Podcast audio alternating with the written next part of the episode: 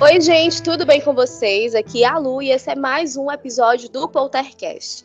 E hoje nós vamos falar dos profissionais aí que são responsáveis por buscar conteúdos de interesse público, de checar informações, entrevistar fontes e transformar todo esse material em notícia. E esse ano a morte do repórter Tim Lopes completou 20 anos e por isso nós resolvemos reunir aqui casos de repórteres que infelizmente perderam ou quase perderam a vida enquanto exerciam o seu trabalho. E para contar esses casos, estão aqui comigo Pedro PX. Olá, meus queridos, Pedro PX aqui. Espero que demore bastante para termos o caso do primeiro podcaster envolvido em crimes também, né? Eita, vai ser legal esse especial. Aqui comigo também tá o jornalismo internacional de Pandemônio. Fala galerinha, aqui é a Pan e eu espero que eu não morra depois disso. E se você ainda não segue a gente nas redes sociais, segue lá no Instagram, o arroba pipoca de pedra e também o arroba poltercast DM. E você pode acessar o link na bio para demais conteúdos e redes sociais. Então é isso, vamos lá pro episódio de hoje. O relatório mostra a versão da polícia para o crime. Vejo, gente.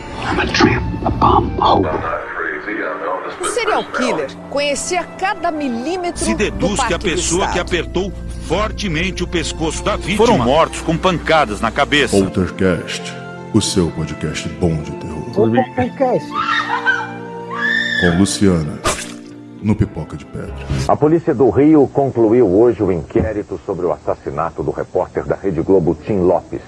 Em vez de esclarecimentos sobre o crime, o inspetor que assina o documento preferiu culpar Tim Lopes pela própria morte.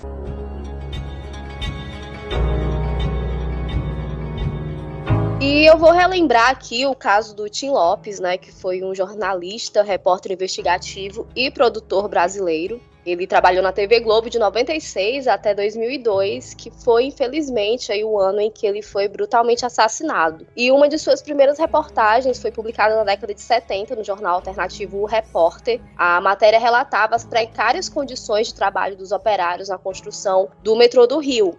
E para produzir essa matéria, o Tim Lopes se infiltrou, disfarçado como um dos trabalhadores da obra. É então tipo era uma Gugu? característica dentro do trabalho. E... tipo o Gugu taxista? Tipo.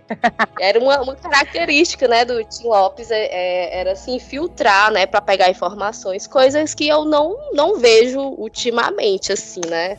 É porque estão disfarçados, como é que, que você vai saber?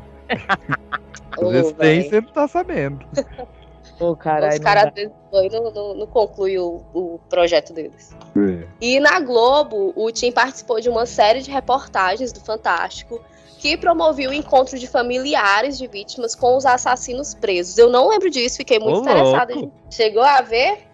Não, não, ô louco, que, que muito interessante isso aí. Pois é, eu fiquei, fiquei interessada em ver um episódio. Temos o nome do programa aí? Foi no Fantástico, era um quadro do Fantástico. Ah, tá.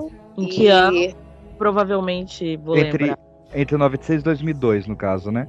É, Isso. eu era uma, uma, pequena criança que assistia Fantástico, mas eu não lembro especificamente disso. É, ó, mas quem é. souber aí o nome do quadro, comenta lá no arroba pipoca de pedra ou no arroba poltercast underline DM o nome do programa que a gente quer saber. E ele também já chegou a se internar por dois meses numa clínica para dependentes químicos para fazer uma reportagem sobre esse assunto. Daí, em junho de 2002, às 5h18 de uma tarde de domingo, o Tim Lopes deixou a TV Globo. Ele foi para Vila Cruzeiro, uma favela localizada no bairro da Penha, na cidade do Rio de Janeiro. E essa foi a quarta e a última vez que o repórter foi até lá, até a Vila Cruzeiro. Ele já havia feito outras reportagens em comunidades cariocas. E um ano antes da morte dele, ele havia denunciado a Feira das Drogas a céu aberto, também na Vila Cruzeiro. Daí, no dia da morte dele, ele estava fazendo uma série de reportagens sobre os bailes nos subúrbios do Rio, e a investigação era sobre traficantes que promoviam um baile onde meninas menores de idade eram aliciadas. Então, na segunda-feira, dia 3 de junho, a Globo distribuiu um comunicado à imprensa informando que ele havia desaparecido. E no comunicado foi dito que o Tim Lopes ficou de se encontrar com o motorista da emissora às 20 horas. Daí o motorista disse que o Tim apareceu nesse horário às 20, mas pediu para o motorista esperar até às 22.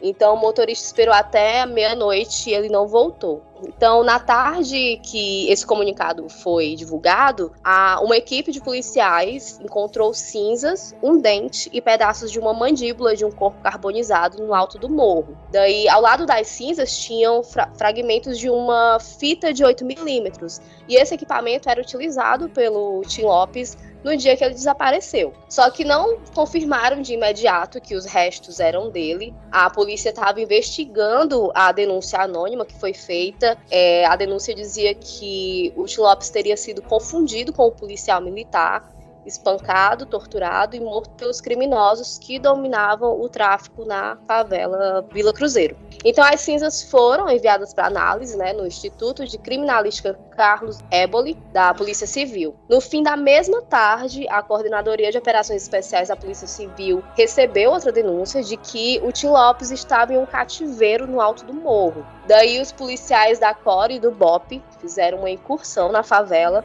mas eles não localizaram esse suposto esconderijo, né?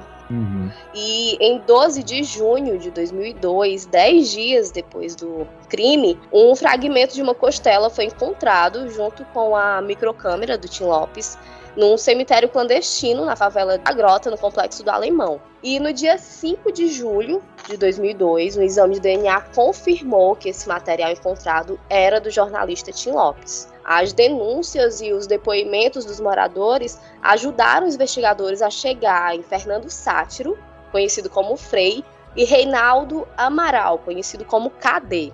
Eu amo esses apelidos. Ah, teu Coé e agora teu KD. O Coé, Coé. É verdade. Mas o pior é que eu lembro que, tipo, a, o, o Brasil parou por causa dessa história do Tim Lopes. Cara, eu, eu não fazia ideia de quem era Tim Lopes dessa história. Ideia, ideia, ideia. Uhum. Eu, eu, eu, eu, nunca vou esquecer que, tipo, passava de. virava e mexia. Todo jornal que tinha passava alguma coisa falando do Tim Lopes e falando do, do que acharam dele e como poderia ser ele. Depois, quando confirmaram que era ele, é tipo. Era o tempo inteiro. Então, quem tava naquela época tinha 10 anos, como eu tinha, a gente ouvia direto. E a gente nem sabia quem era Tim Lopes, porque a gente não ligava pra essas coisas, né? Uhum. Mas a gente ouvia o tempo inteiro, ah, o Tim Lopes, e agora a gente tá tentando descobrir quem que é, e blá blá blá blá blá blá. E era o tempo inteiro. Foi chocante pro Brasil, assim. Daí o Frei e o KD, eles confessaram que participavam ali do tráfico de drogas sob o comando do Elias Pereira da Silva, conhecido como Elias Maluco. E esse nome, ele é, é bem conhecido, né, assim, quando se Sim. fala de tráfico no Rio. Então esses dois, né, o Elias e o Frei, alegaram que eles não estavam no momento do assassinato. Só que os dois deram detalhes sobre o acontecimento e indicaram onde o crime tinha ocorrido. Daí, em depoimentos, foi dito que após o Tim Lopes ter sido flagrado, tentando filmar a venda de drogas no local com uma microcâmera. Então, ele foi alvejado por tiros em seus pés e jogado no porta-malas de um carro que o levou para a favela da Grota, no complexo do Alemão. E lá ele passou por uma série de torturas. E isso aqui é uma coisa que eu não me lembrava. Eu, eu não lembrava que a morte dele tinha sido assim tão cruel. Uhum. Foi incinerado. Foi, foi com ele que foram os pneus? Sim. Ah, é agora eu tô tendo alguma lembrança né? disso aí. Foi aí que eu lembro que eu descobri o que, que era o tal. Tem até o um nome, é o colar alguma coisa. Tem o um nome específico. É, aqui eu vi como micro-ondas. Isso. Nome. É, tem, um, tem um outro nome que eles chamam hoje em dia, que é como se fosse é a a pena de morte, que geralmente o juiz do tráfico dá. E daí você uhum. vai e aí você queima no meio dos pneus, que é até pra fazer menos sujeira. E não ter perigo de você fugir. É, é bem cruel. Mas acontece com bastante frequência, infelizmente. Logo após os depoimentos desses dois, o Ângelo Ferreira, vulgo primo, foi preso. E ele confessou ter participado do crime. Ele alegou que o KD e o Frei também estiveram lá e que o Elias Maluco foi quem orientou o assassinato. O Ministério Público do Rio de Janeiro denunciou nove pessoas, incluindo esses quatro que a gente falou, e o mandante do crime, o Elias Maluco, foi condenado a 28 anos e seis meses de prisão. E o julgamento aconteceu em 25 de maio de 2005. O Zeu, Cadê, Frei, Ratinho e Xuxa foram sentenciados a 23 anos e 6 meses. Ratinho o e Xuxa Ângelo não tá de sacanagem, né? Os outros podiam ter nome de Paquita, né? Pois é, o repórter da Globo com o Ratinho Xuxa, para. O Ângelo Ferreira da Silva, conhecido como Primo, recebeu a pena de 15 anos por ter sido, por ter colaborado, né? E até hoje esse julgamento foi um dos responsáveis. É, ele foi um dos mais longos, né, do, da história lá do Rio de Janeiro. O Elias Maluco foi encontrado morto em 22 de setembro de 2020, na cela dele, no Presídio Federal de Catanduvas, no interior do Paraná, e o corpo dele tinha marcas de enforcamento. Não se sabe se ele cometeu suicídio, mas provavelmente, né, foi assassinado. E o Xuxa foi morto em 2013 numa troca de tiros com o Bob.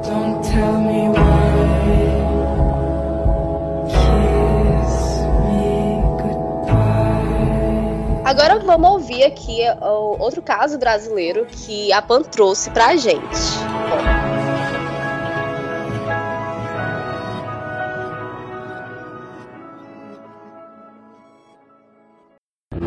Donizete, a última pergunta vem do senhor Sebastião Correia, 63 anos. Donizete, você não tem medo da morte, não, meu filho? Olha, meu pai, eu tenho. Mas eu disse certa vez que eu não tenho medo da morte, porque eu sou espírita. E espírita acredita na reencarnação em vida após a morte. Eu tenho medo de morrer de traição, porque era chegar e dar um tiro, você nem tem tempo de olhar pro cara, saber quem que te matou, né?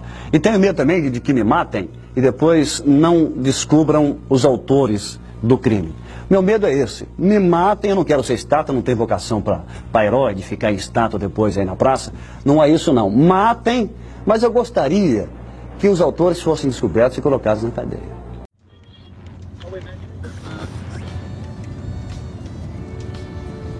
Oh, the dead don't anymore you Wow, that sounds so familiar. They're just ghosts inside dream of a What is that song, It's the dead don't die. Bom, o caso que eu vou apresentar é o do Donizete Adalto. O Donizete ele foi amigo uh, na adolescência de um jovem chamado Carlos. Quando jovens, eles se apresentaram em peças teatrais de autoria dos mesmos. Donizete começou sua carreira no Paraná, sempre o Paraná. Sempre. A Rússia, onde trabalhou na TV Cultura de Maringá no final dos, uh, de 1970 e início de 1980. Já Carlos foi trabalhar na rede OM como repórter policial do programa Cadeia, do ex-deputado Alborguete. Adoro Alborguete, gente. Eu sou fã, eu sou fã do Alborguete. Lá adotou o apelido que tinha recebido nos jogos de futebol, em que davam um sumiço. E o chamavam de Ratinho. É o Ratinho, olha aí, bicho, o Ratinho. Isso. Donizete montou um jornal bastante polêmico chamado Comando onde fez séria oposição ao governo de Freitas Neto. Na segunda fase, Donizete apresentou, a partir de 1996, o programa MN 40 Graus, onde permaneceu até 1998, quando foi afastado por se desentender e quase brigar no ar e ao vivo com o deputado estadual do Piauí, Leal Júnior. Segundo denúncias da época, após a demissão do apresentador, as empresas do grupo de comunicação de Paulo Guimarães, como TV Meio Norte e o Jornal Meio Norte, foram proibidas de mencionar o nome de Donizete Adalto. As imagens do programa MN 40 Graus na apresentação de Donizete foram recolhidas para arquivo morto. Será que estavam com raiva do caboclo? Botaram o nome dele como tabu. né? Sai queimando as coisas do cara. Queimaram os arquivos do cara e proibiram de falar o nome dele. Ele era o Valdemorte da, da televisão. Donizete acabou se candidatando a deputado federal pelo PPS, junto com o até então vereador Djalma da Costa e Silva Filho, que buscava uma vaga de deputado estadual na Assembleia Legislativa do Piauí, também pela legenda do antigo Partido Popular Socialista. Ambos retornavam de um comício em um automóvel Fiat Tipo quando foram abordados na madrugada de 19 de setembro de 1998, pouco antes de uma hora da madrugada, na Avenida Marechal Castelo Branco, nas proximidades da ponte do bairro Primavera, na zona norte de Teresina. Donizete foi espancado e assassinado com sete tiros a queima-roupa. Pouco tempo depois, o crime começou a ser desvendado. Os ex-policiais civis João Evangelista, conhecido como Pezão, e Ricardo Alves, o estudante de direito Sérgio Silva e Djalma Filho, acabaram sendo indiciados criminalmente e presos como envolvidos. Ó, o- Sempre tem um que- estudante de direito, né? E esse Djalma Filho era o vice dele, né, na- na- da campanha. Sim, Djalma teve seu mandado de eh, vereador cassado por quebra de decoro parlamentar. Os três primeiros foram condenados a penas superiores a 19 anos de reclusão, sendo que esses mesmos, depois que cumpriram parte da pena, ganharam progressão de regime. Ei, sistema, ai, ai, ai. Djalma Filho entrou com recurso e é o único dos acusados que ainda não foi julgado, aguardando julgamento em liberdade. Djalma Filho é professor do curso de Direito da Universidade Federal do Piauí e dispensou advogados para sua defesa, tendo-a feito ele próprio. Reconhecido, pois, um exímio conhecedor das leis. É, Claro. Tem um, um, um adendo aí, não foi incluído no texto, o Djalma Filho foi absolvido em abril desse ano, por júri popular. Em forma de protesto, Donizete recebeu cerca de 47 mil votos, o suficiente para ele ser eleito. No entanto, o Tribunal Regional Eleitoral do Piauí decidiu que os votos a ele conferidos seriam nulos. E um candidato da mesma coligação impetrou o seguinte recurso para que os votos do falecido fossem considerados em prol da legenda, o que possibilitaria sua eleição. Olha que miserável, bicho. O pessoal faz um negócio em protesto e o partido do cara consegue reverter isso pra. Ah, tomar no cu. Logo depois foi colocado um monumento com um busto no local de sua morte. Seu legado fica ainda em algumas frases e bordões eternizados como morro e não vejo tudo. Conheço essa. E ainda palavras como gatunagem, tatu society e mamismo. Tem nem ideia. Seja lá o que significa Tattoo Society. Durante sua candidatura, Donizete Adalto usou os slogans calar não calo e pau na máfia. Cara, parecia ser um cara muito legal. Amigo do Ratinho, né? Não É, devia ser. Estudou com ratinho, conheceu o Alborguete e pau na máquina, Tattoo Society. Now after life is over, the afterlife goes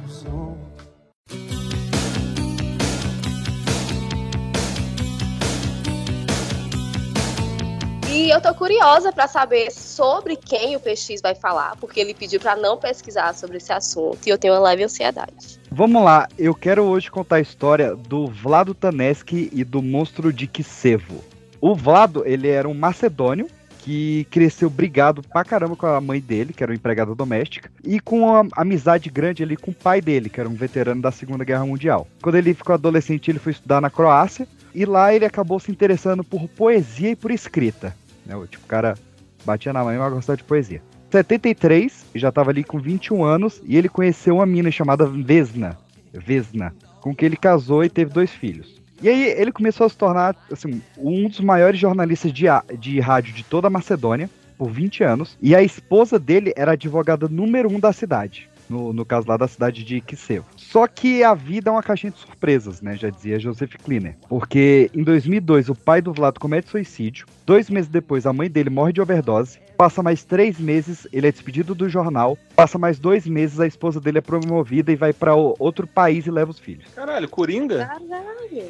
Em menos de um ano, ele perdeu o pai, a mãe, a mulher, os filhos e o emprego. E aí, ele começou a trampar de freelancer ali na Macedônia. E ele começou a se interessar muito como repórter investigativo de casos de assassinatos. Sim, bem saudável para quem tá nessa situação. E, por sorte dele, estava surgindo na Macedônia dois grandes assassinos ali para ser reportado. Um era um cara que atacava e matava para roubar, e o outro, que foi chamado ali de o monstro de Kisevo, por ele próprio, né, ele que deu esse apelido pro cara, era um cara que ele só matava empregadas domésticas que moravam sozinhas. Ele estuprava o cadáver delas e abandonava o corpo delas numa lixeira, amarrados por um fio telefônico. E o Vlado começou a publicar vários artigos sobre esses casos e tal, inclusive sobre a prisão de alguns suspeitos de serem esse assassino. Quando eles tinham matado ali a Mitra Ciliada Jasnovska, de 70 anos, em 2005, e a Ludwika Likovska, de 55 anos, em 2007. Só que quando foi em 19 de maio de 2008, teve o caso da Zivana Tenlokovska, de 65 anos, onde o Vlad ele, ele publicou um artigo muito detalhado. Tipo, detalhado até demais. Porque o Vlad ele acabou falando no artigo dele que as vítimas haviam sido amarradas por um fio telefônico que havia sido deixado para trás pelo assassino. Só que essa informação nunca foi divulgada pela polícia. Ixi. Começaram a investigar. Oxi. E aí, primeiro descobriram que todas essas três vítimas tinham conhecido a mãe do Vlado quando ela estava viva. Foram Ai. investigar um pouco mais, com o Vlado já em custódia, e descobriram que o DNA dele batia com o sêmen encontrado nas vítimas. Oh, Ou porra. seja, ele matava e escrevia sobre e vendia o jornal. Cara, isso lembrou muito aquele, aquele Wallace Souza. Isso, Bandidos na TV, na Netflix. Eu adoro esse seriado. Lembrou muito ele. Bom, foram investigar a casa do Vlado e encontraram lá um esconderijo com material pornográfico, com cordas, com os cordões telefônicos que são usados nos crimes, pacote completo. Ele foi preso, acusado das duas primeiras mortes, né? Ainda estava aguardando julgamento pela terceira morte, porque a vítima ainda estava desaparecida. Só que, faltando poucos dias para o julgamento, foram buscar ele na cela, que ele não tinha aparecido ali no, no, banho de sol, sei lá, no café da manhã, alguma coisa, e acharam ele afogado num balde de menos de dois palmos de água. A cabeça dele é afogada. Caralho. E um bilhete do lado escrito: Eu amo a minha família, eu não fiz nada do que me, me acusaram, eu nunca matei essas mulheres. Ué? E até hoje a gente não sabe o que, que aconteceu. Se mataram ele, se foi suicídio, o porquê que o DNA dele bate com o Semi, se ele matou ou não, mas ficou esse caso, onde o jornalista e o assassino eram a mesma pessoa. Que doideira. Eu acho que não faz sentido alguém ter matado ele e colocado o bilhete, porque quem matou tava com muita raiva, né, do, do, do tipo de crime que ele cometeu uhum. e não ia querer que ele morresse com um bilhetinho ali dizendo que ele é, que ele não era culpado, né? É, exato.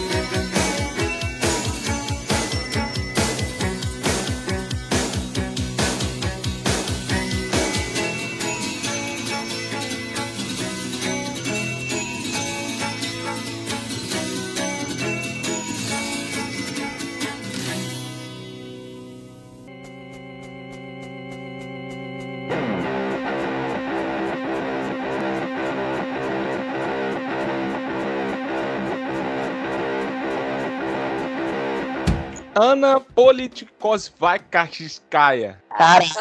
Não tem tanto. Não tem tanto poli.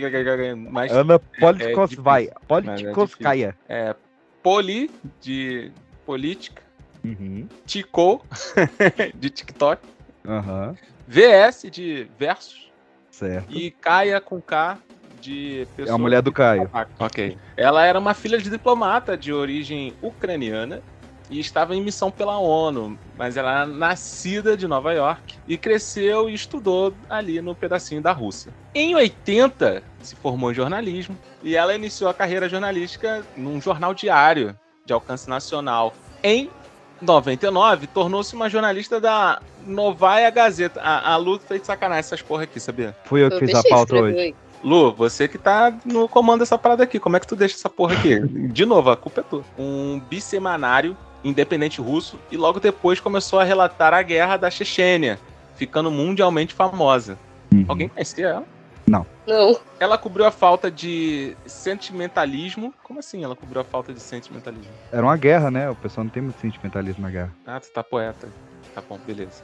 Ela cobriu a falta de sentimentalismo, os excessos de ambos os lados e costumava ser a única porta-voz das vítimas da guerra. Ela revelou a história sobre um mistério de, em torno de uma vala comum descoberta perto de uma base militar russa. Os corpos eram possivelmente vítimas civis e posteriormente minas terrestres foram plantadas para impedir de recuperá-los.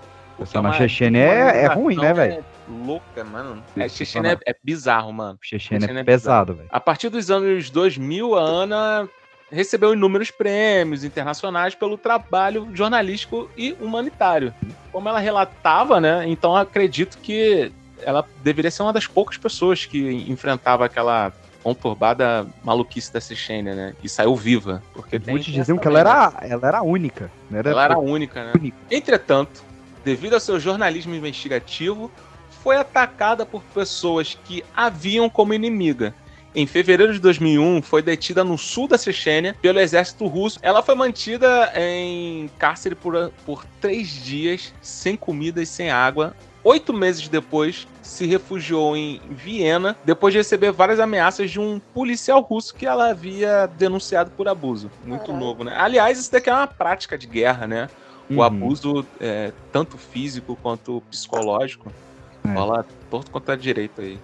E antes que alguém fale assim, ah, é claro que vai ter. Mano, tem uma lei da ONU pra não ter abuso e tortura. E Uhum. mesmo assim ninguém faz. Em setembro de 2004, tentou mediar o caso da escola de Beslan, mas foi envenenado enquanto voava de Moscou para Rostov-on-Don. Nesse mesmo ano publicou no exterior, mas não na Rússia, seu terceiro livro, Putin's Russia: Life in the Falling Democracy.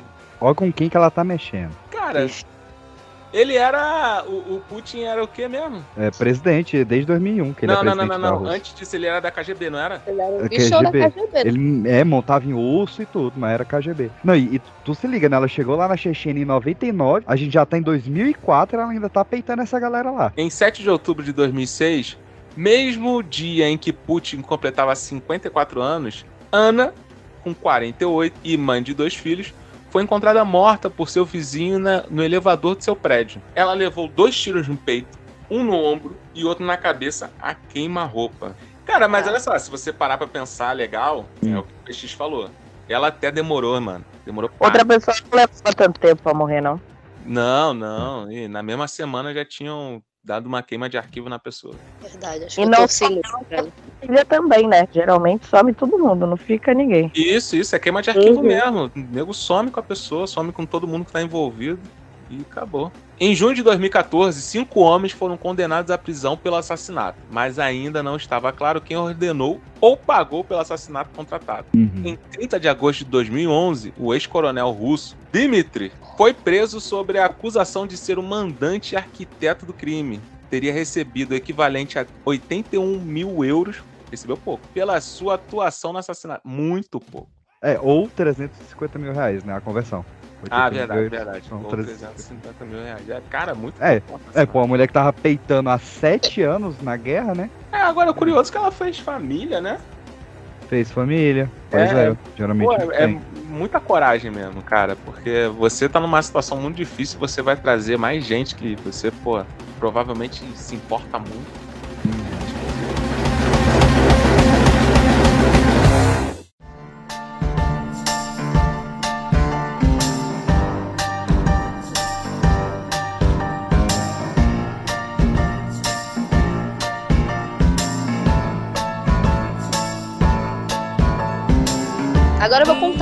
Caso da Daphne N. Caruana Galizia, que foi uma escritora, blogger e ativista anticorrupção maltesa que escreveu sobre os acontecimentos políticos em Malta. Ela dedicou-se ao jornalismo de investigação, fazendo reportagens sobre a corrupção governamental, nepotismo, clientelismo, alegações de lavagem de dinheiro, ligações entre a indústria de jogos de azar online de Malta e o crime organizado, o esquema de obtenção da cidadania em troca de investimento em Malta e pagamentos do governo de Azerbaijão. Caralho. Pouca coisa, né? Ela construiu a sua reputação nacional e internacional ao denunciar regularmente a má conduta de políticos malteses e pessoas politicamente expostas. Apesar da intimi- intimidação e ameaças, processos por difamação e outros processos judiciais, ela não deixou de publicar os seus artigos e ela acabou sendo presa pela polícia de Malta duas vezes. As suas reportagens foram publicadas no seu blog, o Running Commentary, que criou em 2008. Ela foi colunista regular do The Sunday Times, The Sunday Times of Malta e mais tarde do The Malta Independent. O seu blog consistia em reportagens de investigação e em comentários seus sobre a atualidade, alguns dos quais foram considerados como ataques pessoais por determinados indivíduos, o que levou ela a uma série de batalhas legais. Em 2016 e 2017, ela revelou uma série de informações e alegações controversas e delicadas sobre vários políticos malteses e o escândalo de corrupção do Panamá. É, é um caso bem parecido com o da, da Ana, né?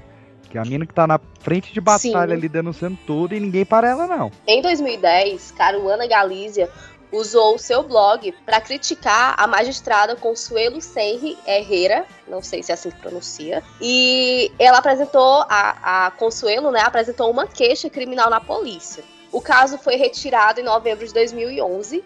Até 2017, a Daphne Caruana Galícia enfrentava 48 processos por difamação. Pouca coisa. Você gostava de falar mal dos outros? Isso Por volta das 15 horas do dia 16 de outubro de 2017, a Daphne estava dirigindo perto da sua casa em Bidinija quando uma bomba colocada no Peugeot que ela havia alugado explodiu. A bomba matou instantaneamente, a explosão a matou instantaneamente. A explosão ocorreu na Bidinija Road e o veículo ficou espalhado em vários pedaços nos campos mais próximos. Ó, agora eu acho que vale o, o seu aviso. Quem tiver gatilho pra cenas fortes, descrições muito pesadas, um beijo até aqui, tá? Porque o negócio vai ficar um pouco gráfico. Caruana Galícia ia no banco do condutor, mas os restos mortais dela foram encontrados pelo seu filho Matthew a 80 metros do local da explosão. Ele escreveu no Facebook, ele escreveu o seguinte: Eu olhei para baixo e havia partes do corpo da minha mãe à minha volta. E esse foi o sexto atentado com uma bomba colocada em um carro que ocorreu em Malta desde o início de 2016 e a quarta fatalidade, o quarto atentado que terminou aí em, em morte. A casa da, da Caruana não estava sob vigilância policial desde 2010, exceto durante as eleições.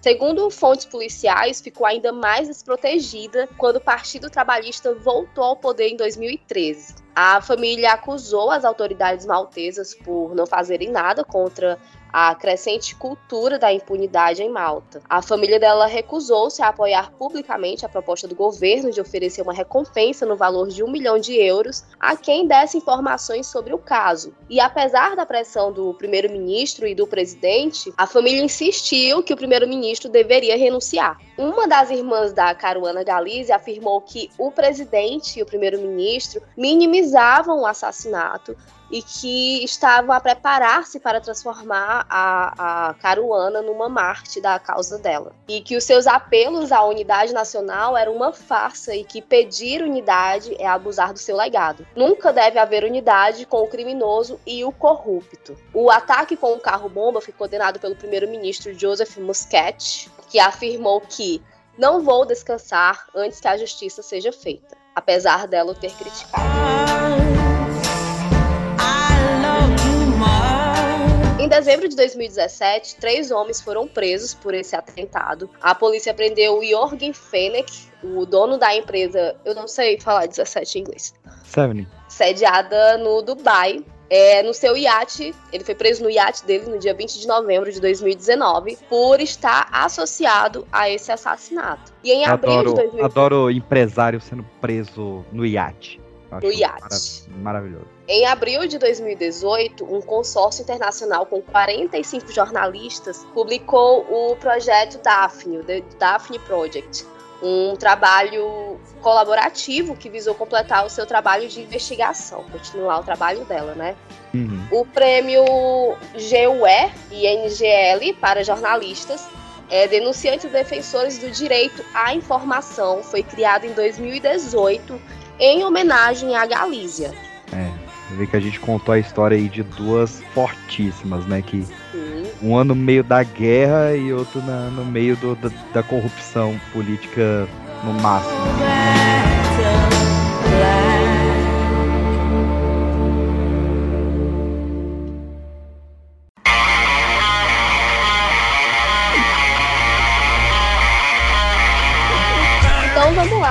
Último caso do episódio de hoje. Antes da gente ir pro último caso, como ele é o mais antigão assim, né? Foi Uhum. realmente o mais antigo que eu encontrei. Eu queria trazer uns rápidos dados pro pessoal entender o porquê que a gente tá fazendo, né, um episódio sobre mortes de jornalistas. Pra vocês terem uma noção, só de 2006 até 2020 foram 1.200 jornalistas que foram assassinados em serviço. Caralho. Contou aqui menos de 10. Foram 1.200 assassinados só de 2006 até 2020. Isso, né, de a gente falando de assassinatos. Se a gente for pegar violência em geral, só no Brasil, no ano passado, eram três casos de violência por semana. No Brasil, só no Brasil, três casos de violência contra jornalistas por semana. E, para trazer mais recente, né, este ano, no ano de 2022, até a gravação deste programa, foram contabilizadas 28 mortes de jornalistas só em 2022. Então, para entender o porquê que esse caso tem que né, ser levado à tona aí, alguns dos principais para a gente ter a grandiosidade que isso vem acontecendo. Mas isso não é de hoje, né, minhas queridas, porque aconteceu na Bahia, o caso do Apulcro de Castro, que nasceu ali em 1853. E ele foi um redator e proprietário do jornal Corsário, que era um jornal crítico ao governo do Dom Pedro II. Pra você ver um pouco antigo que o cara é. E ele se tornou o jornal mais popular ali, né, do, do Brasil em seu segundo reinado. E a elite brasileira da época repudiava o jornal, claro, né? A elite era ali embaixo da asa do Pedrinho, e chamava o jornal de defamatório, de amarelo, de abominável, e chamava o Apúcro de semi-analfabeto, de verrineiro, e até mesmo de alucinado. Quando a gente chegou em outubro de 1883, o jornal foi acusado de atacar a honra de um oficial do primeiro regimento da cavalaria. Eu não encontrei o que, que o jornal disse, mas eu encontrei que esse oficial ficou muito chateado com o que foi dito. Porque esse oficial foi a, a ameaçar o Apuco pessoalmente. E o Apuco ficou com tanto medo que ele foi no chefe de polícia ali da Bahia para pedir garantia de vida, né? Porque a vida dele estava realmente correndo risco. Só que o chefe de polícia não tava. E ele teve que pedir ali pro delegado, que era mais relaxado e tal, e que falou: "Não, fica tranquilo, vai ficar tudo bem". Fala com o Visconde que ele vai te dar essa segurança de vida aí. Quando ele foi lá pra, pra secretaria, né, onde ficava o Visconde, ele viu uma galera surgindo ali no, no passeio, indo em direção dele. Ele ficou mega com medo, correu e entrou na secretaria. Como há pouco ele era um cara de muita sorte, o Visconde também não tava. Meu Deus! Ele deu esses dois perdidos aí. E Nada aí, mudou, né? A gente quer resolver um problema, fala com fulano, fala com fulano. não mudou nada, assim. E aí ele encontrou um secretário qualquer lá que só fala, ah, cara, isso não é nada, se acalma aí, vai pra casa, que quando o Visconde chegar, a gente vai mandar uns guardas lá pra sua casa que vai te manter seguro. Só que quando ele saiu, aquela galerinha que tava virando a rua, lógico, tava esperando por ele, né? Assaltaram ele, espancaram, sacaram alguns punhais e começaram a apunhalar o Apuco. Ele tomou sete apunhaladas nas costas, uma apunhalada na boca e outra na virilha. Não morreu nesse momento. Ele foi colocado dentro de um carro e jogado para fora e ele conseguiu se arrastar até a porta da polícia, onde o chefe de polícia já havia chegado. Porém, ele morreu na porta tentando falar com o cara. Meu Deus. Então, estava lá pra salvar ele. A população no outro dia, né, tava curioso pra saber as fofocas políticas. Quando compraram o Corsário, dão de cara com a notícia que o dono do jornal havia sido assassinado em praça pública. Isso causou uma revolta gigante, ao ponto do povo sair para atacar os postos policiais com um pedaço de pau e revólver na mão. O povo contra a polícia, assim. Tipo, cara, é uma, é uma história que daria um baita filme. Sim. Sei que a galera tá moscando ainda. E, enfim, essa morte da Pucro rodou todos, todo o país ali na época, ao ponto de que tem uma citação ao Apulcro nos sertões do Euclides da Cunha. Só que muita gente passa batido porque ele não fala o nome da- do Apulcro. É, eu vou até abrir aspas aqui, né, pro eterno Euclides da Cunha, ele diz, lembrando, Euclides era contra o Apulcro. É, ele diz, um jornalista, ou melhor, um alucinado, criara agindo libérrimo graças à frouxidão das leis repressivas escândalo permanente de insultos intoleráveis na corte do antigo império. Então você vê que a classe artística acabou ficando um pouco contra o Apulcro, porque meio que defendia que ele mereceu morrer. Ele sabia que aquilo ia dar merda e mesmo assim fez. Isso aconteceu com o Lopes também.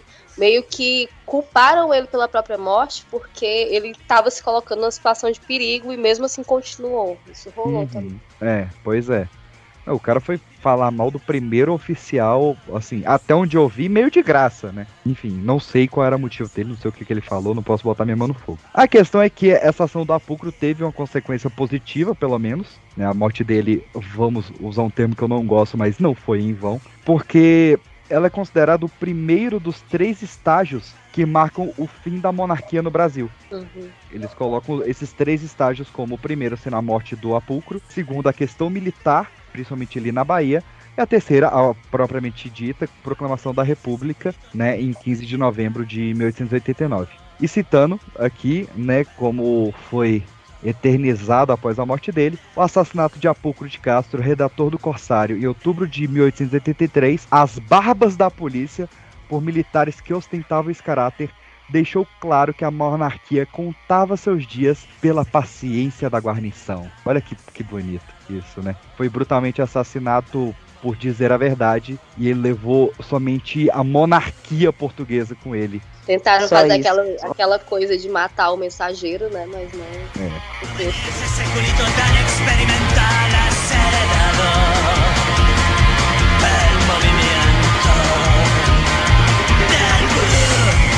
Então é isso, gente. Muito obrigada por ouvir a gente até aqui. É, não esquece de falar com a gente lá no, no Pipoca de Pedra e no Poltercast da DM. Deixar a tua sugestão de tema. E é isso. Muito obrigada. Até o próximo episódio.